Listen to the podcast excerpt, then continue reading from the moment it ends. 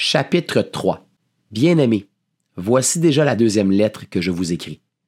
Dans l'une et dans l'autre, je fais appel à vos souvenirs pour éveiller en vous une saine intelligence, afin que vous vous rappeliez les paroles prononcées autrefois par le saint prophète, ainsi que le commandement du Seigneur et Sauveur enseigné par vos apôtres.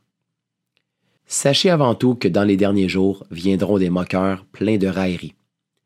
Ces hommes vivront en suivant leurs propres désirs et diront Où est la promesse de son retour?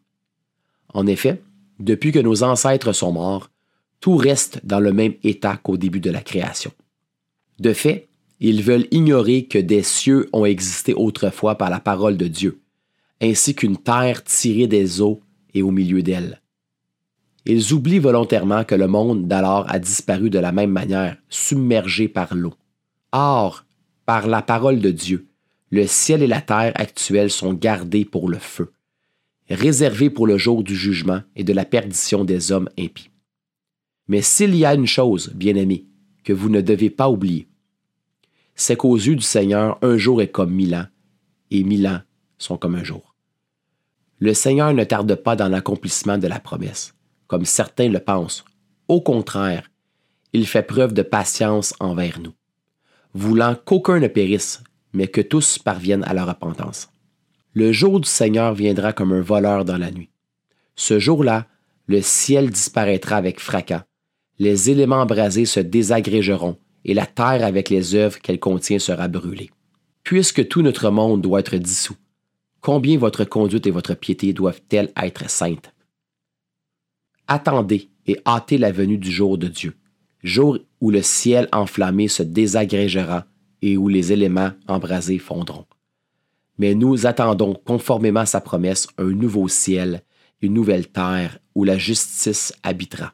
C'est pourquoi, bien-aimés, dans cette attente, faites tous vos efforts pour qu'il vous trouve sans tache et irréprochable dans la paix. Considérez bien que la patience de notre Seigneur est votre salut. Notre bien-aimé frère Paul vous l'a aussi écrit, conformément à la sagesse qui lui a été donnée. C'est ce qu'il fait dans toutes les lettres où il parle de ces choses.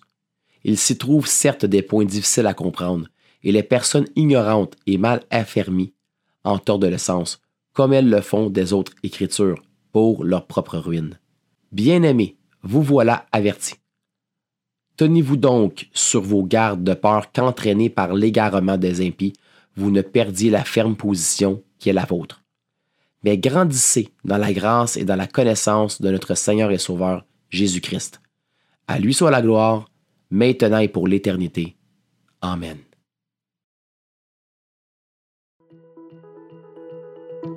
Hey, tu as terminé l'écoute d'un autre livre de la Bible? Raconte-nous ton expérience et ce que tu as appris sur la page Facebook de Convergence Québec. La Bible du peuple est lue dans la version second 21 avec l'aimable autorisation de la Société biblique de Genève.